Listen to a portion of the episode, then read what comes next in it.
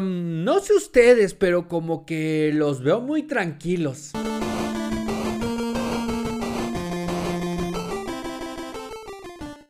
Bienvenidos a una nueva temporada de Maldita sea con a mí me dicen Muñe, muchísimas gracias por estar aquí, muchísimas gracias por acompañarme en esta nueva, pues no es lo mismo, realmente es lo mismo, me tomé unos días, bastantes días, para poder descansar el alma de lo que se nos venía en este 2024 y es por eso que le quiero agradecer por su confianza, por su fe y porque a pesar de que comentó en los anuncios de que volvía este programa, cosas como, ah, ya no te creo ni madres, o cosas como, no mames, ya pasaron 84 años, u otras como, pero envergado estoy de que te haya sido. Aún así, usted se presente ante esta pantalla, me regale su play y estemos listos para envergarnos juntos. Yo ya quemé las naves, tiré todos mis puentes y no nos queda, no nos queda más que salir juntos adelante y hagámoslo encabronándonos porque qué pinche rico se siente. Y mire, este año, tan solo en el mes de enero, nos entregó como 300 temas para encabronarnos. ¿Por cuál se quiere encabronar más? ¿Por las cuevas perforadas por el tren Maya? por los contratos que consiguieron a sus amigos los hijos del presidente, por la nueva ministra de la Suprema Corte. Aquí entre los dedos tengo un chingo de temas, pero ¿por qué no nos vamos con el tema más polémico del momento? Miren, yo no lo veía venir, pero gracias. Gracias porque qué buen timing para recibirme en este bonito espacio que es maldita sea. ¿Qué time para recibirme con el reportaje de no uno, de no dos, sino de tres periodistas al mismo tiempo diciendo casi, casi lo mismo?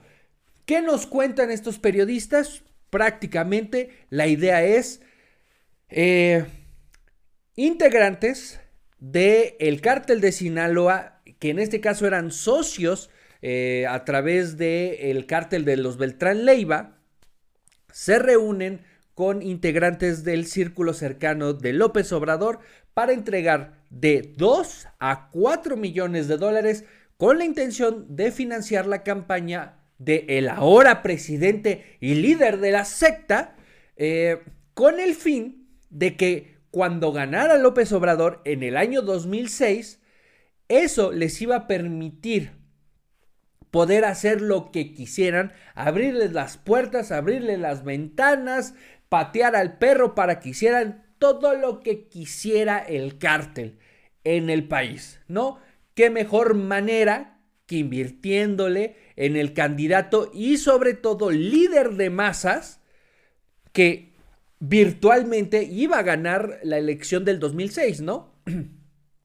Entonces, eh, lo que reportan eh, Tim Golden y también Anabel Hernández es que una vez que el Tribunal Electoral no le entrega la victoria a Andrés Manuel, lo que sucede es que la Barbie, si este personaje que usted conoce tanto, eh, y que lo vimos muchas veces durante el sexenio de Calderón y en otros reportajes, y ha sido mencionado un chingo de veces como si fuera, no sé, o sea, em, el que mueve los hilos del narcotráfico en México, Resulta que eh, la Barbie supuestamente se dirigió al Tribunal Electoral con la intención de secuestrar al presidente de, eh, del tribunal, justamente, para que pudieran obligarlo a entregarle la victoria a Andrés Manuel López Obrador.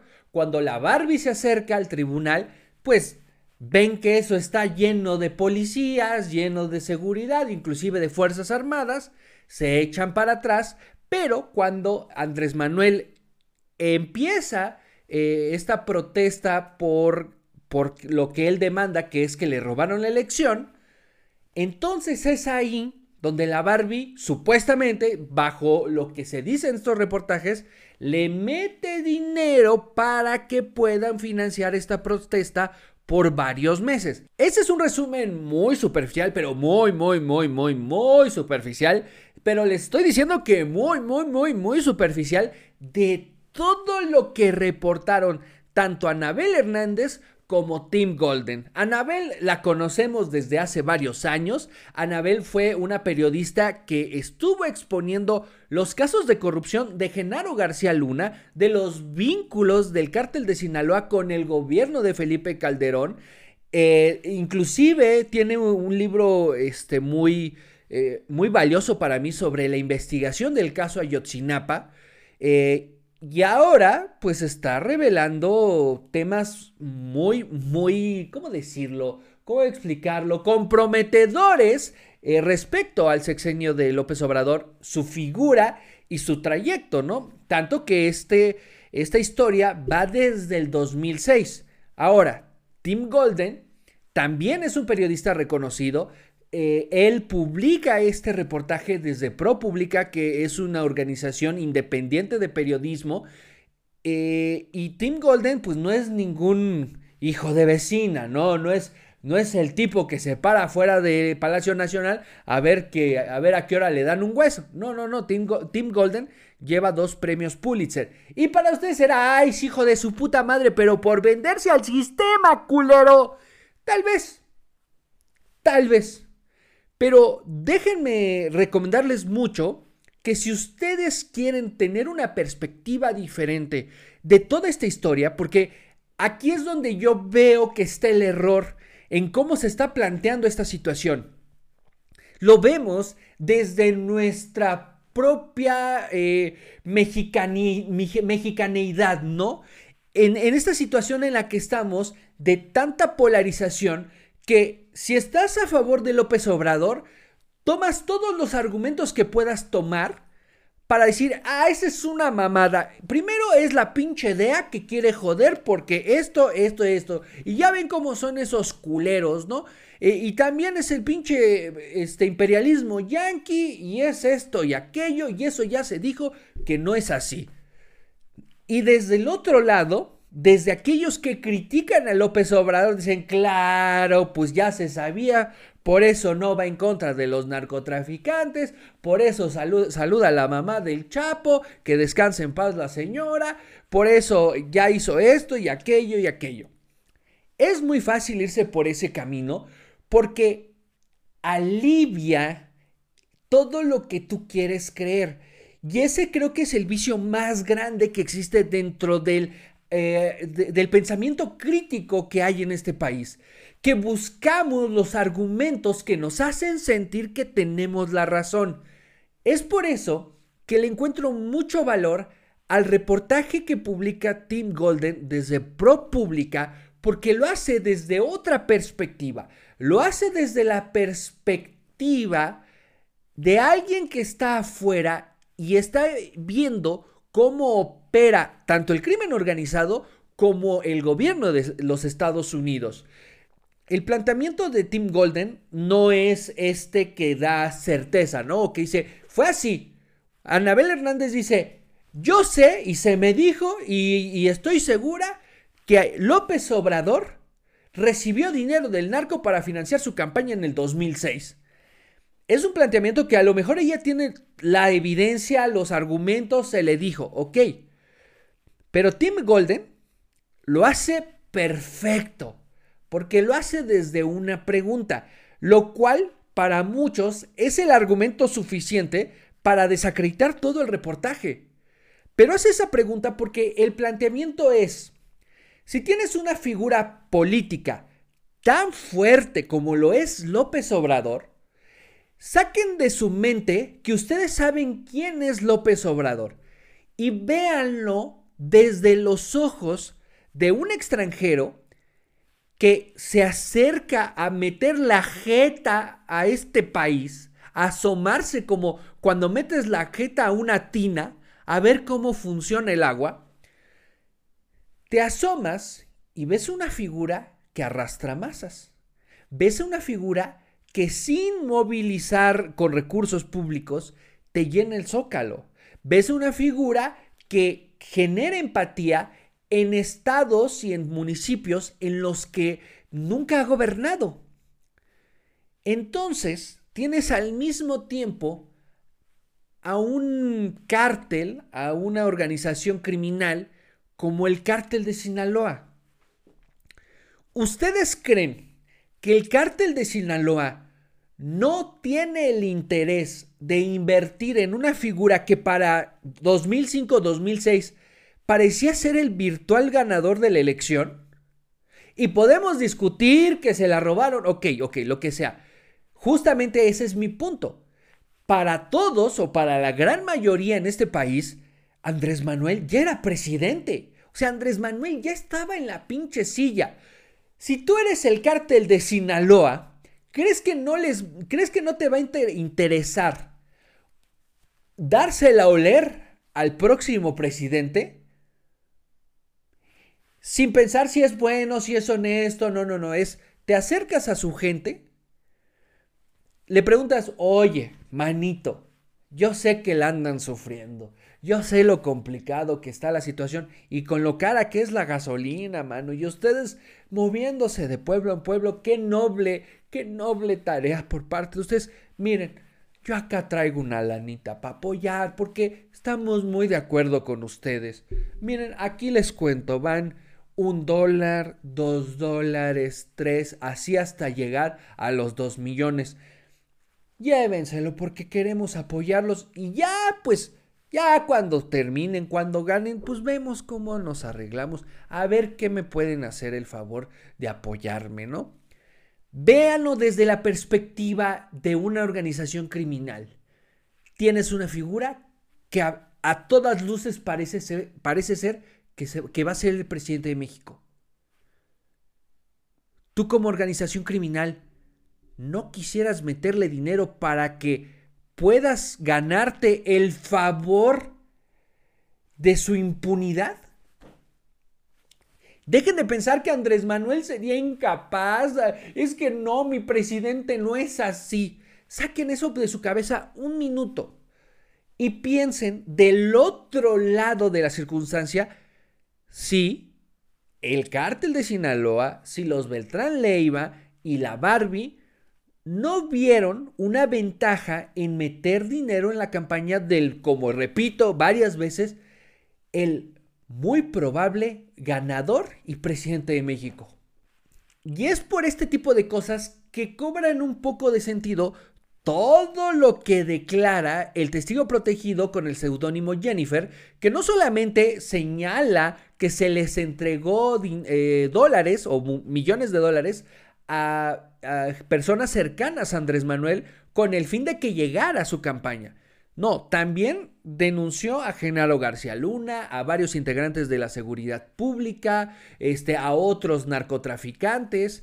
Entonces, tiene un poco sentido lo que dice Tim Golden. Ahora, muy bien, la duda es por una razón muy específica, porque la DEA no continúa la investigación. ¿Por qué? Porque esta información la reciben en 2010. El hecho sucede en el 2006. Después de cinco años, cualquiera de estos delitos prescriben. Entonces, no tenía sentido que la DEA continuara la investigación porque el delito iba a prescribir. Entonces, no caigan en el juego de, no, pues ya la DEA vio que no había nada, que no había este, evidencia de eso y paró la investigación. No.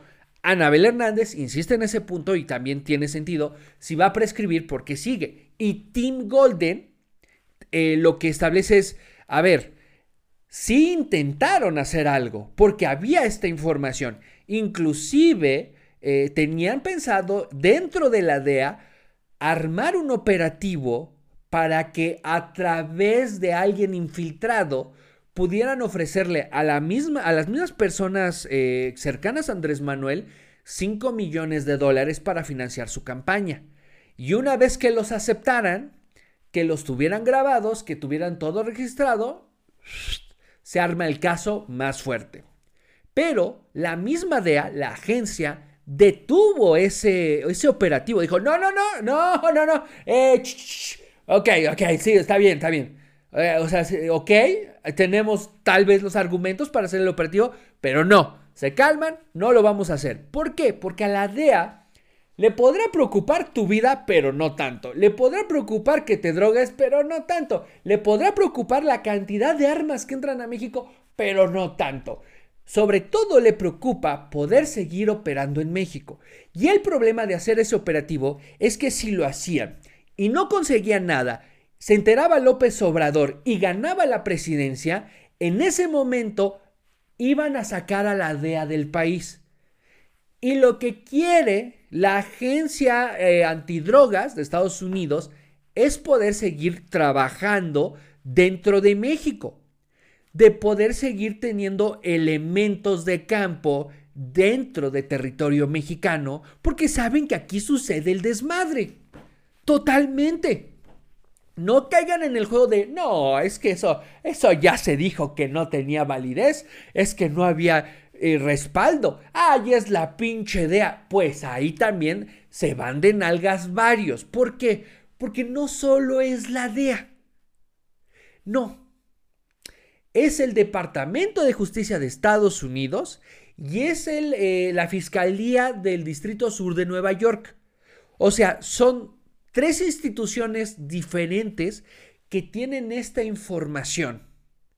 Ahora, el gobierno de Estados Unidos tiene en prioridad respetar la, relación bilateral que tienen con México, porque la relación que tienen con México no solo es de drogas, no, güey, somos el principal socio comercial. En eso tiene razón mi presidente. México es el mejor amigo que puede tener Estados Unidos. Porque todo lo que quieran producir, aquí se produce en pesos. Estamos cerquita, somos bien buen pedo y vendemos tacos riquísimos. Entonces, tienen una cuestión de seguridad, tienen una cuestión comercial, tienen una cuestión de relaciones internacionales, eh, hay muchos acuerdos entre ambos países, eh, somos protectores de su frontera, porque también es una situación de migración.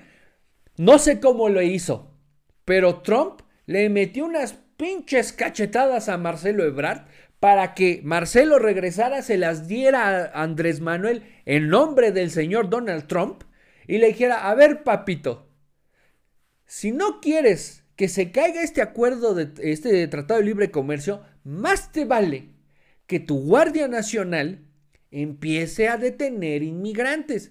Y tal cual, para eso tenemos Guardia Nacional. O sea, no, tal vez usted no sepa el dato, pero por cada persona eh, que comete un delito en este país y es detenida por la Guardia Nacional, la Guardia Nacional detiene 35 inmigrantes. Así está el dato, así está la situación que estamos viviendo en cuestión de seguridad y de la Guardia Nacional, ¿no? Entonces, hay muchas cuestiones por las cuales Estados Unidos prefiere mantener la relación bilateral. Es razones por las cuales quiere mantener esta... Mire, si usted me está escuchando, estoy alzando mis deditos con mucha fuerza y benevolencia para decir, entre comillas, amistad.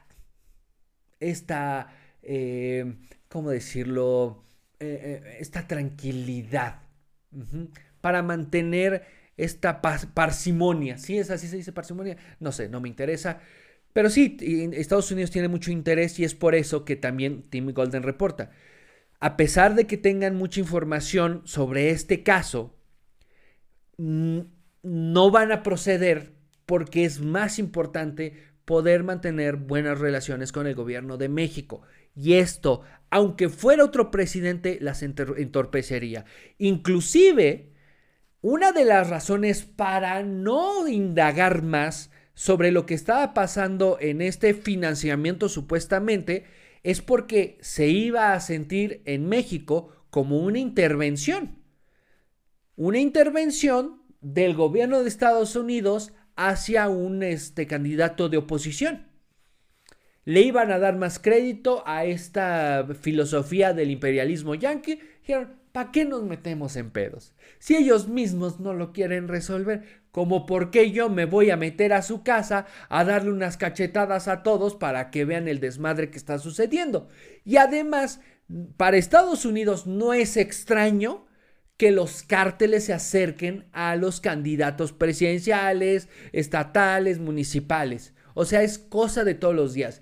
Y es justamente uno de los problemas que venimos arrastrando en el sistema electoral y en los partidos políticos y en general. Lo fácil que es llegar a un candidato y ofrecerle dinero.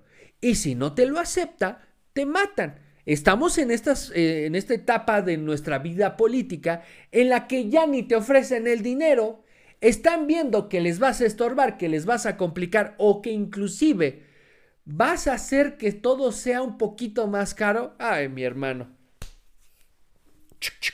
Y vámonos. Y aparte de todo esto, una de las razones del por qué quiero insistirle y rogarle a que si usted va a dedicarle tiempo y esfuerzo a enterarse de todo este tema, porque mire, el camino fácil ahí está. Usted quiere tomar el camino de que pinche López Obrador recibió dinero, hijo de su puta madre, o no mames, la DEA, ya, ya sabemos cómo operan esos hijos de su chingada cola. Adelante. Las redes sociales están allá afuera para que usted lea y entienda eso que lo hace sentir tranquilo, eso que lo hace pensar, ah, estoy yo en lo correcto, yo nunca me equivoco. Adelante, ahí están las redes. Pero si usted quiere realmente ver este, esta situación desde una perspectiva diferente, insisto, visita el reportaje de Tim Golden en propublica.org. Está en inglés, está en español, para que usted lo pueda leer, porque esta perspectiva es muy valiosa porque pone a Estados Unidos no como este ente acusador, no como a, la DEA, como una agencia de seguridad de Estados Unidos que apunta el dedo, ¿no? A un gobierno de Estados Unidos que se alza moralmente por encima de todos, queriendo enseñarle al mundo cómo vivir. No, es el hecho de que estos periodistas se encuentran con la información de que el presidente actual pudo haber recibido dinero para financiar su campaña en el 2006 a través de personajes como Nicolás Mollinedo y, este Mauricio Sotomayor. Y Estados Unidos, en vez de hacer algo, se volvió cómplice. Esa es la perspectiva tan valiosa que encuentro en este reportaje que no solamente pinta el panorama de lo que sucedió ahí, no, sino pinta el panorama de por qué no se hizo nada después de eso. No se hizo nada porque les preocupaba que prescribía el delito. No se hizo nada porque querían cuidar más la relación bilateral. No se hizo nada por miedo a que López Obrador ganara la elección y entonces se volviera un problema más grande para la DEA. Tim Golden hace un señalamiento que es muy valioso, que es, si esto pasó, Estados Unidos se volvió cómplice. Y la duda que establece en el título del reportaje no solamente condena a Andrés Manuel, condena a Estados Unidos, porque no ve el narcotráfico como algo que sucede en México. No, es un reportaje que ve el narcotráfico como algo que sucede gracias a ambos países un narcotráfico que se beneficia de las decisiones y falencias de ambas naciones. La investigación que hace tanto Tim Golden como Anabel Hernández podrá ser desacreditada. Está bien. Podrá decir el, presidente, no es que esta pinche Anabel ya se vendió a los poderes fácticos y la DEA quiso joderme y ya que el pinche Joe Biden me la cante derecha, ¿no? Que me diga cuál es su pedo conmigo. Pero que la DEA, que el gobierno de Estados Unidos y que muchos eh, poderes fácticos tengan el interés de joder a López Obrador, no vuelve mentira lo que se está diciendo. O sea, no digo que sea verdad, pero no huevo tiene que ser mentira simplemente porque Estados Unidos quiere meterle el pie a López Obrador. Y aquí es lo que yo estoy viendo bajo mi perspectiva.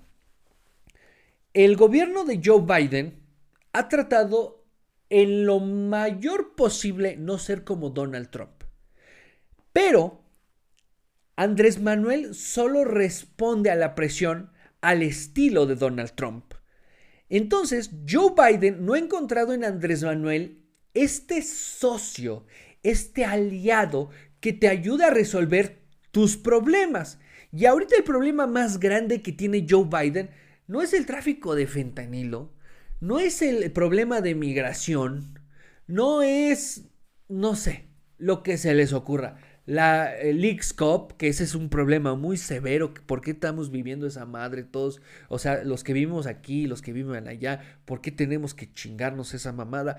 No, el problema actual que tiene Joe Biden es que todo pinta a que Donald Trump, a pesar de todo lo que ha vivido, de todo lo que se le ha acusado, de las investigaciones que tiene detrás, de los juicios que ha perdido, parece que va a volver a ganar la elección presidencial y va a regresar a la Casa Blanca. Y va a regresar porque no han podido resolver todos los pinches problemas. En Estados Unidos y en México dirán, no, es que el pedo del fentanilo sí está bien cabrón, güey. Ve cuánta gente se está muriendo. Güey, no, no seamos pendejos. A los gobiernos no les preocupan cuántas personas se mueren por consumo de drogas. No, pues eso ya se fueron. Ese ya no es pedo mío. El problema es que muchos consumidores de fentanilo ya no pueden regresar a una vida, ¿cómo decir?, productiva. Alguien que consume fentanilo se jodió y se quedó en la calle. Y tienes muchas ciudades de Estados Unidos llenas de adictos que viven entre poder conseguir un poco de comida, meterse fentanilo, adormecerse como, como unas 5 o 6 horas conseguir otro poquito para sobrevivir y meterse más y así, y así, así. A ver, miren, acá entre nosotros. En el consumo de drogas, a todos les vales verga. Yo sé que tú piensas, ay, es que están diciendo mis papás. No, no, no, no. A todos les vales verga si tú te metes droga mientras no le provoques un pedo a nadie más. ¿Ok? Seamos honestos, seamos honestos. La verdad, aquí estamos en confianza. Por eso esta madre se llama maldita sea. Checa aquí en el título. Si tú te drogas, pero sigues siendo productivo y no se te nota, al mundo entero le vales verga. Totalmente. Y si un día te mueres, van a decir, uy, qué mal pedo. Se dio de más y pues se murió. Ni pedo. Pero no nos hizo sufrir a los demás, ¿no? Esa es la verdad. Esa es la verdad. Y entre esas personas, podríamos decir que están tus gobernantes. A tus gobernantes les vale verga si tú te drogas. Si un día te matas por drogarte, chingada madre, es que tenemos que prevenir. Qué horrible circunstancia. Ok. Pero el problema se vuelve severo y la gente se pone a, hacer eh, maroma y teatro para resolver el problema que vienes cargando cuando tu adicción se vuelve un problema productivo. Y entonces empiezas a arrastrar deuda, empiezas a arrastrar problemas, generas incomodidad. Alguien que se mete coca, pero se mata, a nadie molesta. Pero alguien que se mete fentanilo y está en la calle con los calzones cagados, se vuelve un problema social. Y ese es un problema social que el gobierno de Estados Unidos no ha podido resolver y que equivocadamente ha volteado a ver a México para encontrar al responsable, cuando el responsable de ese problema es justamente su estilo de vida, porque son víctimas de este consumo excesivo y de esta forma de encontrar la manera de vender más, más, más, más.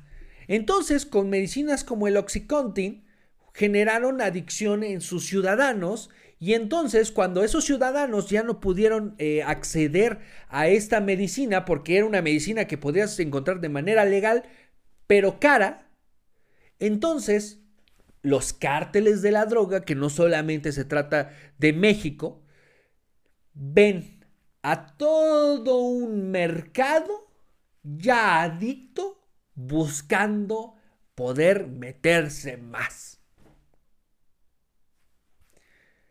Entonces, lo único que hizo el gobierno de Estados Unidos al permitir que se vendiera el Oxycontin y otras drogas que son muy fuertes y adictivas es que le abrió un mercado enorme a un cártel o a varios cárteles que están dispuestos a hacer lo mismo que hacen muchísimas empresas en Estados Unidos.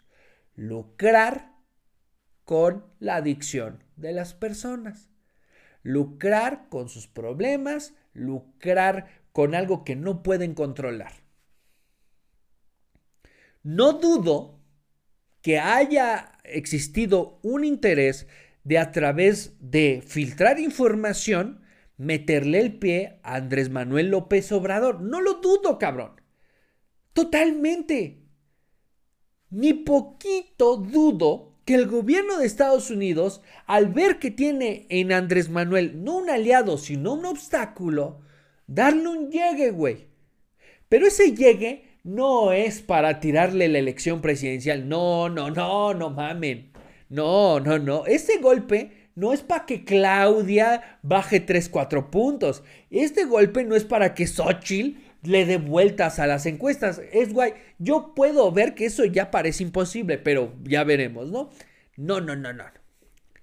Este llegue es para que Andrés Manuel no se le olvide que en unos meses deja de ser presidente de México. Este llegue es nomás para que recuerde con quién está lidiando. Y aquí yo le quiero dar esta tantita luz a su mente, aclarar sus ideas, porque mucha gente anda por la vida creyendo que en la política hay buenos y malos. Y si usted cree eso, déjeme le digo, y con todo el respeto diría mi presidente, está usted muy pendejo, porque en la política es una disputa entre ojetes contra culeros. Esa es la pinche realidad. Si usted cree que va a encontrar en un político alguien bueno, alguien que ve por usted, no, no, no, no, no, no, no. Cuando usted ve a un político, ve a alguien que, una, tiene ambición por dinero o dos, tiene ambición por poder. Y los más peligrosos son los ambiciosos de poder. Porque normalmente esos ojetes tienen esta habilidad de hacer lo que sea por conseguirlo. Por el dinero, cabrón, esas madres se imprimen todo el día y se queman todo el tiempo. El pinche dinero viene y va. Los ambiciosos de verdad van por el poder, cabrón. Es por eso que usted puede encontrar tantas similitudes entre Carlos Salinas de Gortari y López Obrador. Entre López Obrador y Carlos Milei entre Milei y Bukele, entre, así, güey. Porque normalmente las personas que llegan a esos niveles es porque su ambición de poder es enorme y es tan grande que es capaz de hacer lo que sea por conseguirlo. Entonces, aquí estamos viendo la historia de un, un llegue y un recordatorio a alguien que va a dejar la presidencia de México por parte de alguien que va a disputar su propia elección presidencial. Es, no te olvides, güey, no te olvides. Y que estemos hablando de ojetes contra culeros, no quiere decir que lo que se señale es mentira. Si le van a meter un putacito a Andrés Manuel, yo estoy seguro que lo van a hacer con algo con lo que tienen certeza pendejos estarían si buscaran darle un llegue o tantito ablandarle o hacerle un sacacacas con algo que no es de verdad. Ustedes dirán, ay, el pinche Loret y sus montajes. No, pendejo estaría Loret en decir algo si no tiene el respaldo. Sale a decir de los hijos de López Obrador y aquí está la casa, aquí está el contrato, aquí está el audio, aquí está esto, se dijo acá. Oye, se dijo que iban a comprarle tanto de, material para la construcción del tren Maya. ¿Y qué crees, padrino? Pues que aquí está el contrato. Loret puede ser un ojete. Loret puede ser un cabrón que quiere tirar la cuarta transformación y la transformación puede ser el movimiento que en verdad le va a traer bienestar a todos los mexicanos. Pero no por eso lo que se está diciendo tiene que ser mentira. Los ojetes tienen esta habilidad de que si te van a chingar, te van a chingar bien.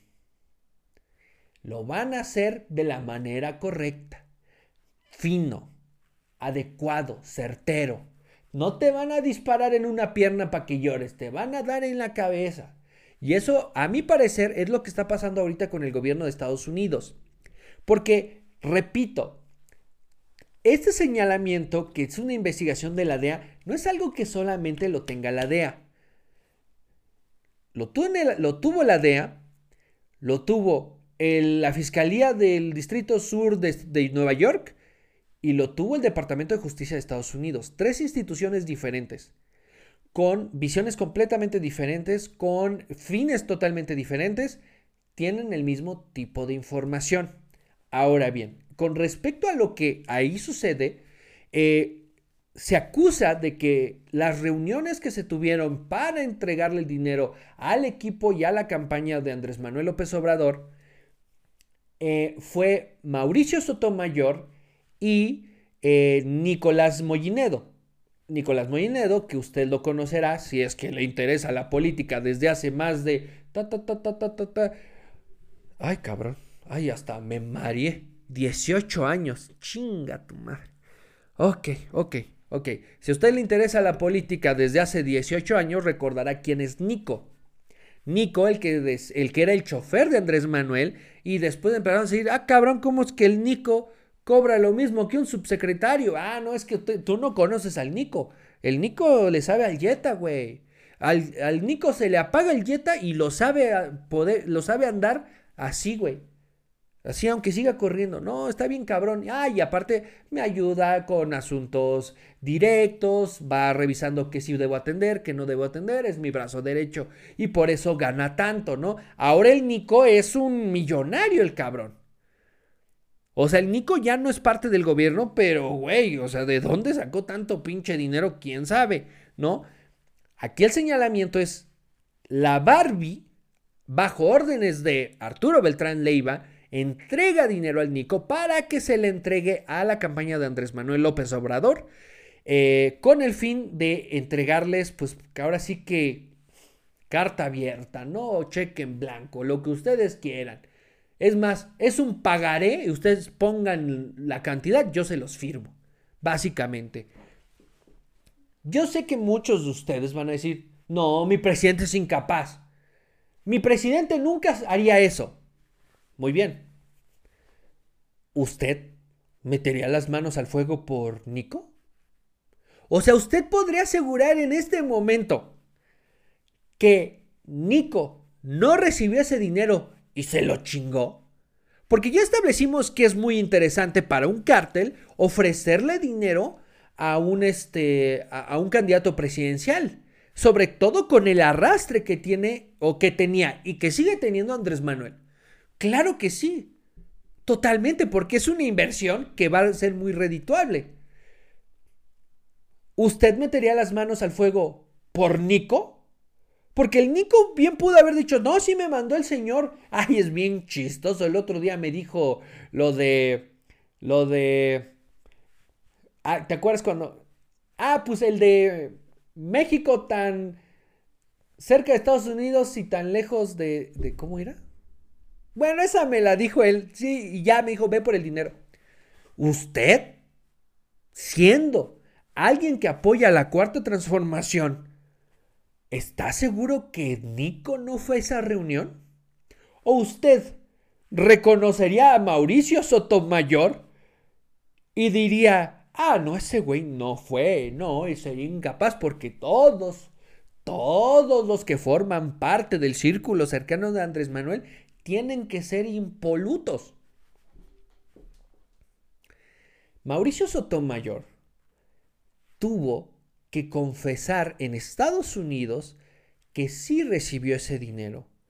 Y para que lo soltaran, tuvo que ir con un micrófono a reunirse con Nico para hablar de esas transferencias de dinero. Eso ya sucedió.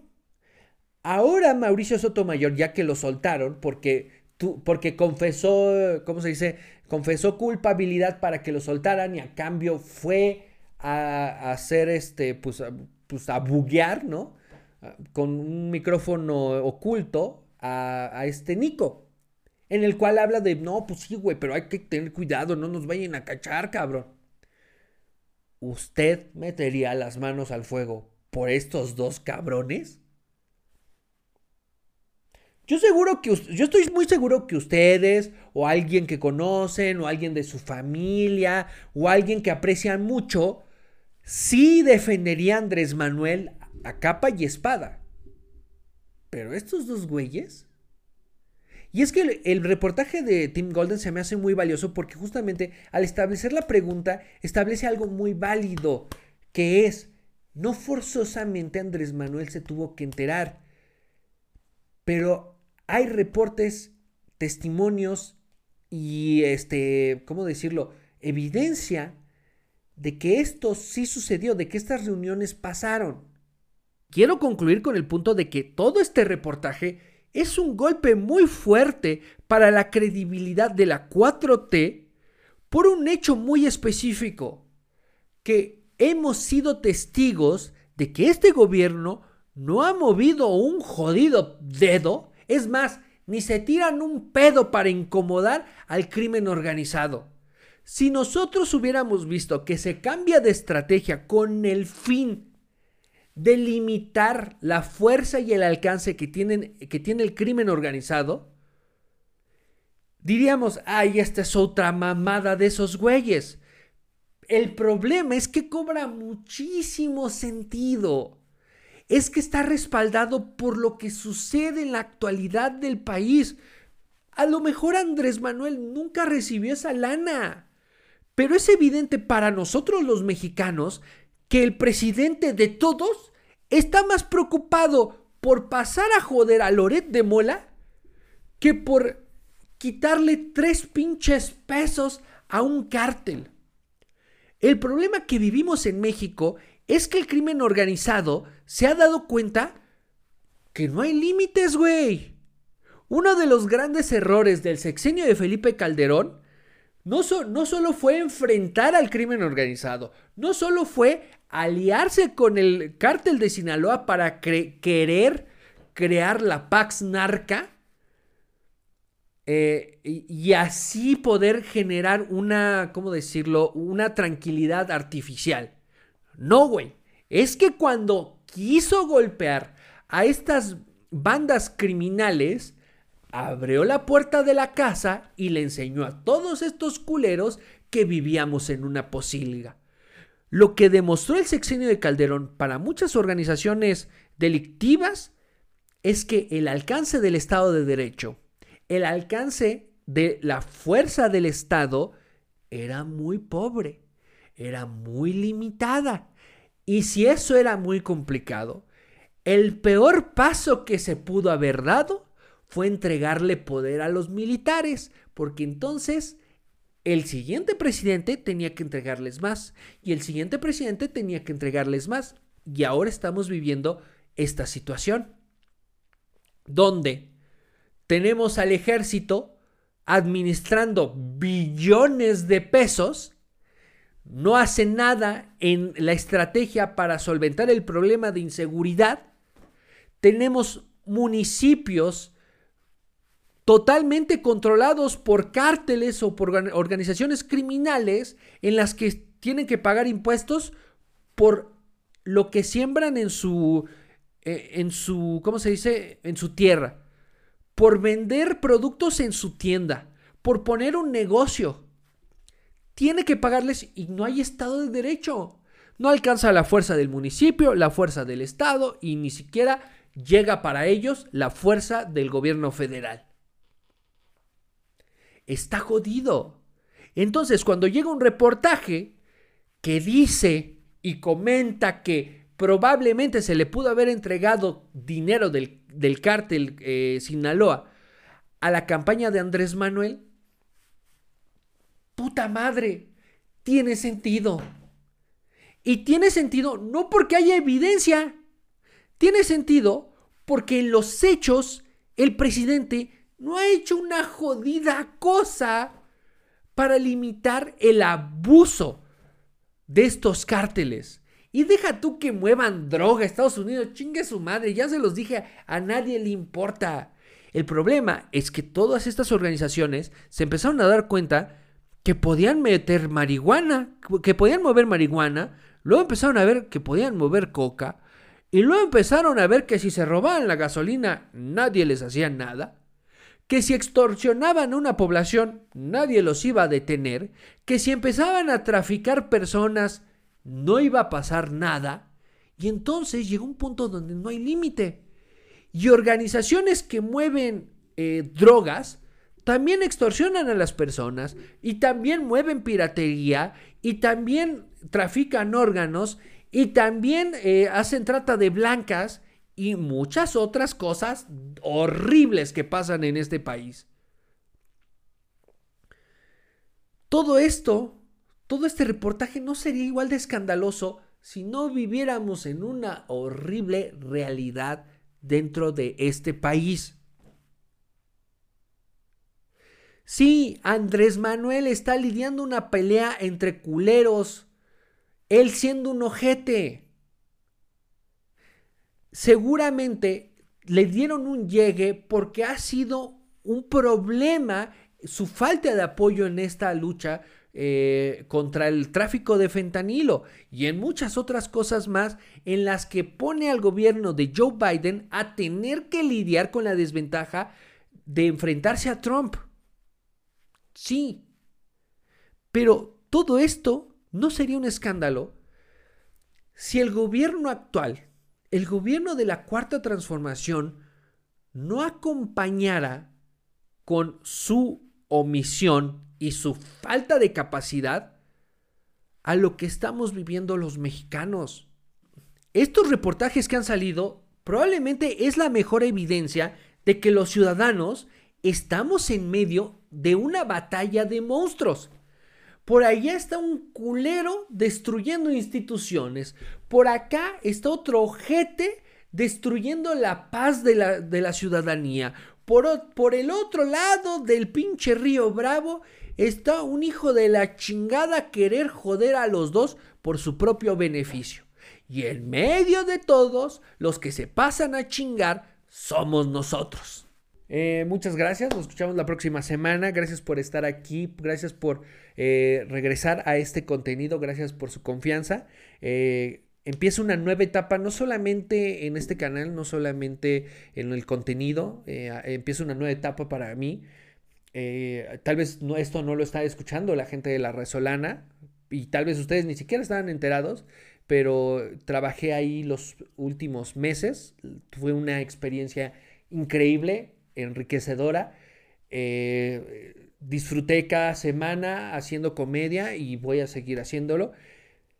Nada más que una de mis prioridades para el 2024 era justamente enfocarme en mi carrera, enfocarme en ustedes, enfocarme en lo que me gusta hacer y disfruto hacer y soy bueno haciéndolo. Y entonces eh, es por eso que empieza una nueva etapa en mi carrera enfocándome en ustedes Habrá cambios paulatinamente en Maldita Sea. Regresan los análisis políticos. tengo que avisarles que ya tengo dos escritos, eh, que ya se están produciendo y que la próxima semana llega uno nuevo. Eh, ahora sí que en las capacidades de mi, eh, de, mi, de mis posibilidades, estaré subiendo dos contenidos a la semana. Yo sé que es algo que he prometido antes, pero créanme, renuncié a un trabajo increíble como lo era la Resolana, como era hacer televisión, como era hacer reír, porque no solamente confío en lo que puedo hacer, confío en que a ustedes les gusta eh, y entonces este año va a ser de maldita sea, de análisis políticos, de la Liga de los Supercuates, de dar shows por el país. Inclusive en este año voy a grabar mi especial. Aquellos que no hayan visto el especial o esta pequeña rutina que, grabé para eh, el podcast de Spotify, el podcast de stand-up de Spotify, eh, pues ojalá puedan verlo. Voy a dejar el link aquí abajo, pero sí, empiezo una nueva etapa eh, en muchos aspectos de mi vida y es una etapa en la que 100% voy a confiar en mí. Y al confiar en mí, estoy confiando en que a ustedes les guste lo que hago. y muchas cosas van a suceder confiando en que no me voy a morir en el camino o que si sigo hablando cosas como estas no me van a matar. Muchas gracias y nos escuchamos la próxima semana.